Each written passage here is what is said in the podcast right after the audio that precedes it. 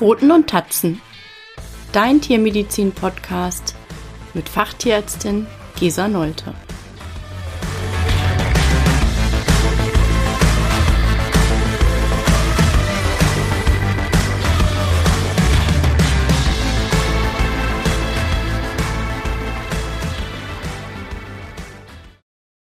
Hallo und herzlich willkommen zur elften Folge. Heute geht es um Zahnerkrankungen beim Hund. Ungefähr zwei Drittel der erwachsenen Hunde leiden an behandlungsbedürftigen Erkrankungen des Zahnapparates und des Zahnfleisches. Die häufigste Ursache für diese Erkrankungen der Zähne beim Hund ist Zahnstein. Wie entsteht Zahnstein? Futterreste und Speichel werden im Maul des Hundes schnell zur sogenannten Plaque. Das ist ein weicher Zahnbelag, der sich auf der Zahnoberfläche am Übergang zum Zahnfleisch ablagert und dann von Bakterien besiedelt wird. Wird dieser Belag nicht regelmäßig entfernt, lagern sich darin Kalksalze ein und es entsteht der braun-gräuliche Zahnstein. Durch die unregelmäßige Oberfläche ist Zahnstein ein, eine ideale Oberfläche für Bakterien, welche dann auch irgendwann für den unangenehmen Geruch sorgen. Durch den Zahnstein entsteht im Zahnfleisch schnell eine Entzündung, auch Gingivitis genannt.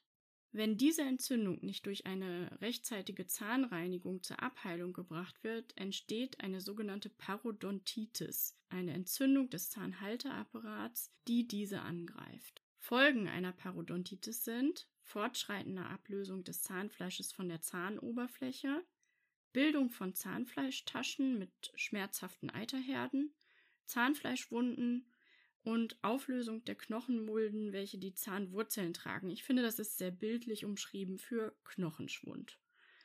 Lockerung und Ausfall der Zähne ist dann eins der letzten Symptome. Weitere Zahnerkrankungen beim Hund sind beispielsweise der Karies. Auch Hunde erkranken im Gegensatz zu Katzen wie wir Menschen an Karies. Allerdings tritt Karies beim Hund relativ selten auf. In drei bis fünf Prozent der Fälle von Hunden mit behandlungsbedürftigen Erkrankungen am Zahnapparat.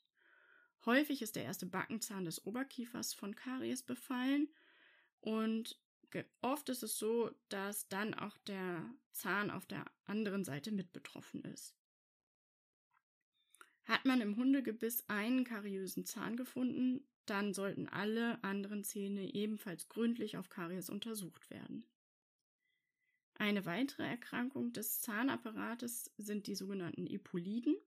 In der Maulhöhle von Hunden finden wir häufig tumorähnliche Umfangsvermehrungen.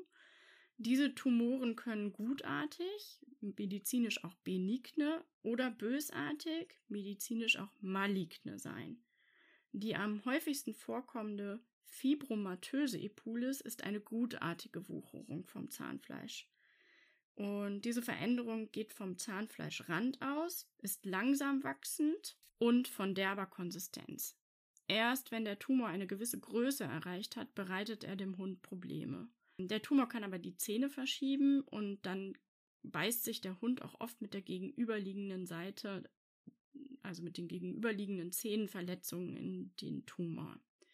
Zahnhygiene ist dann nicht mehr gewährleistet und die Zähne überziehen sich langsam mit Zahnstein.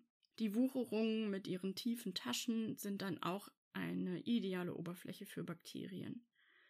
Das veränderte Gewebe wird optimalerweise chirurgisch entfernt. Krankheitsanzeichen von Zahnerkrankungen beim Hund sind Mundgeruch, medizinisch auch Halitose genannt, Zahnfleischentzündungen, medizinisch auch Gingivitis und im fortgeschrittenen Stadium Zahnstein mit rotem, geschwollenen und schmerzhaftem Zahnfleisch. Zur Diagnose. Der Tierarzt deines Vertrauens kann äh, feststellen, ob dein Hund eine parodontale Erkrankung hat. Um das genaue Ausmaß der Zahnerkrankung feststellen zu können, muss die Untersuchung oft in Vollnarkose erfolgen, wobei auch häufig und optimalerweise Röntgenaufnahmen des Kiefers angefertigt werden. Die Therapie besteht in einer professionellen Zahnreinigung mit mechanischer Entfernung des Zahnbelags und des, des Zahnsteins. Im Frühstadium der Erkrankung kann eine Heilung vollständig erfolgen. Wenn allerdings schon das Stadium der Parodontitis erreicht ist, sind die Veränderungen nicht mehr komplett rückgängig zu machen. Ein Fortschreiten des Krankheitsprozesses kann allerdings verhindert werden. Was kannst du tun? Ich empfehle dir einen regelmäßigen Zahncheck vom Welpenalter an durch dich und mindestens einmal jährlich durch den Tierarzt deines Vertrauens.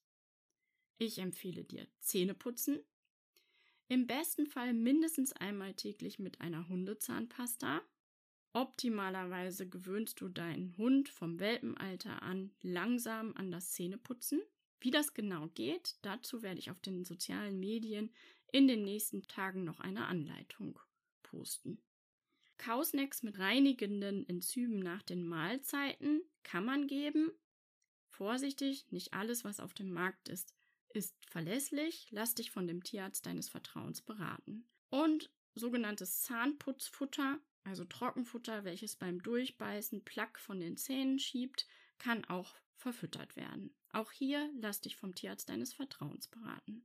Und ich leg dir doll ans Herz, verzichte auf harte Knochen, hartes Kauspielzeug und vor allen Dingen Tennisbälle. Tennisbälle sind mit einer Glasfaser ummantelt, die sehr hart ist und durch permanentes Kauen wird der Zahnschmelz abgerieben. Diese Kauspielzeuge, diese Substanzen, also harte Knochen, hartes Kauspielzeug und Tennisbälle, können den Zahnschmelz nachhaltig beschädigen und im schlimmsten Fall zu Zahnfrakturen führen.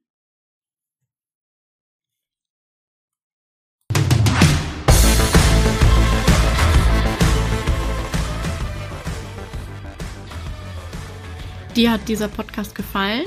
Dann freue ich mich, wenn du ihn abonnierst.